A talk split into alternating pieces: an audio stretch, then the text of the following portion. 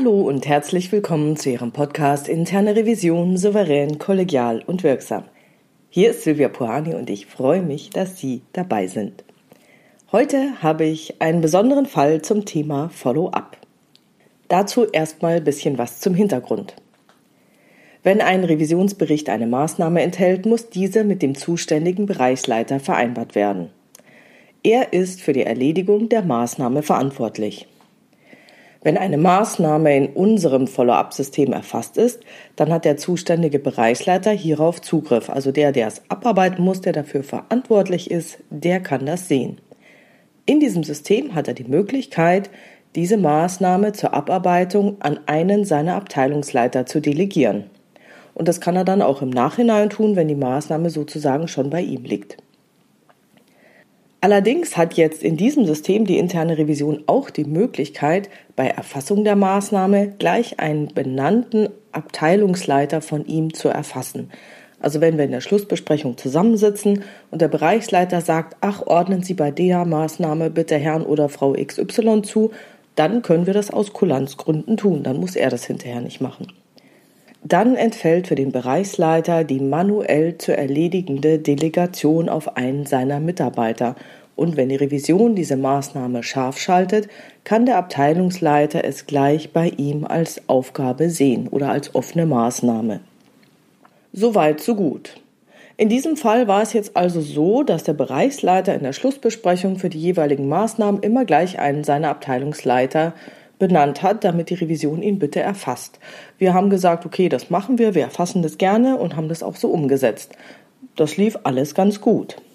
Dann kam allerdings die Maßnahme als erledigt zurück in die Revision. Und unser System ist so schlau, dass dieses als erledigt zurücksetzen nur vom zuständigen Bereichsleiter, nicht aber von dessen Abteilungsleiter möglich ist in welche Bredouille man kommen kann, falls ein Bereichsleiter in die Rückmeldung nicht einbezogen wird, habe ich in meinem Buch Erfolgreiche Prüfungsprozesse in der internen Revision auf Seite 302 beschrieben.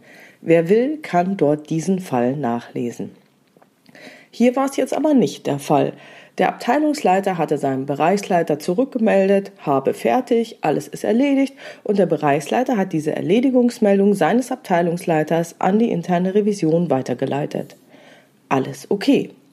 Nur stellte sich dann bei der Überprüfung der Erledigungsmeldung heraus, dass die Maßnahme tatsächlich gar nicht erledigt wurde.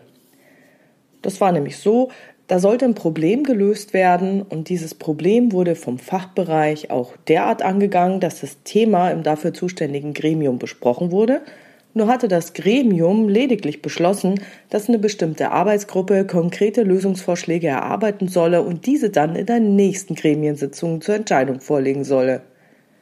Das Problem war also überhaupt nicht gelöst, er hatte nur einen anderen Arbeitsauftrag bekommen. Es stand noch nicht mal der konkrete Lösungsweg fest. Also haben wir die nicht erledigte Maßnahme wieder zurück an den zuständigen Bereichsleiter und seinen Abteilungsleiter geschickt. Passt also alles. Prozess läuft. Die interne Revision hat gemerkt, dass sich bei dieser Erledigungsmeldung, die keine war, es sich maximal um eine Absichtserklärung gehandelt hat. Und da muss man aufpassen, dass man hier nicht in irgendwelche Fallen hineinläuft und etwas erledigt, was gar nicht erledigt ist. Hat alles geklappt, wir haben es gemerkt, alles gut. Auf einmal meldet sich dann der Bereichsleiter. Er finde es nicht schön, dass es nun so aussehe, als ob er die Maßnahme nicht erledigt hätte. Dabei sei es doch sein Abteilungsleiter gewesen. Wie soll man also hierauf reagieren? Und da ist es immer hilfreich, sich zu vergegenwärtigen, dass zwar Aufgaben, nicht aber Verantwortlichkeiten delegiert werden können. Der Bereichsleiter ist von Anfang an verantwortlich. Und auch wenn er eine Aufgabe, für deren Erledigung er verantwortlich ist, an einen seiner Mitarbeiter delegiert, so bleibt er weiterhin für die tatsächliche Erledigung der Aufgabe verantwortlich. Er hätte, bevor er die Maßnahme an die interne Revision als erledigt zurückschickt, selbst kontrollieren müssen, ob sein Mitarbeiter die ihm delegierte Aufgabe ordentlich erledigt hat oder nicht. Und wenn er das getan hätte, dann wäre es ihm hoffentlich auch aufgefallen, dass in diesem Fall von einer Erledigung überhaupt keine Rede sein kann. Dann hätte er seinen Mitarbeiter darauf ansprechen müssen und ihn darauf hinweisen, dass er die Maßnahme nicht als erledigt betrachtet und nachgearbeitet werden muss. Und das ist eine ureigene Aufgabe einer Führungskraft. Schauen, ob der Mitarbeiter tatsächlich das getan hat, was er tun sollte.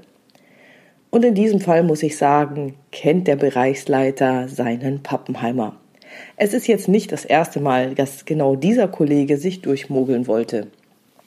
Er ist sogar schon in der internen Revision bekannt dafür, dass er seine Sachen nie ordentlich erledigt und dass man ganz genau gucken muss, ob er sich nicht wieder irgendwie rauswindet. Und genau deshalb hätte seine Führungskraft ihm auf die Finger schauen müssen. Und das ist hier nicht erfolgt.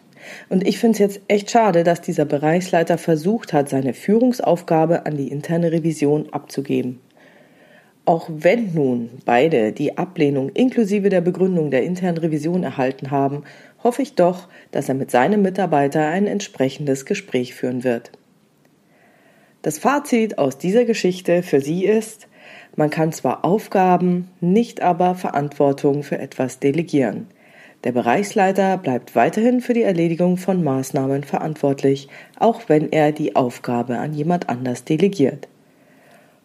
Und das war's heute schon wieder mit dem Thema Follow-up und einem ganz bestimmten Spezialfall.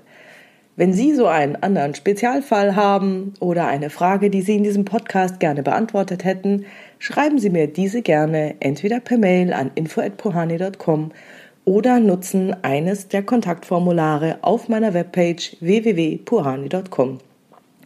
Wie Sie wissen, habe ich dort nicht nur eine offene, sondern auch eine anonyme Variante für Sie hinterlegt. Und die Fragen greife ich dann gerne in weiteren Podcasts auf. Wenn es Ihnen gefallen hat, teilen Sie gerne die Informationen über diesen Podcast bei Ihren Revisionskollegen und in Ihrer Revisionscommunity und vielen Dank für Ihre Rückmeldungen und Ihre tollen Bewertungen. Danke.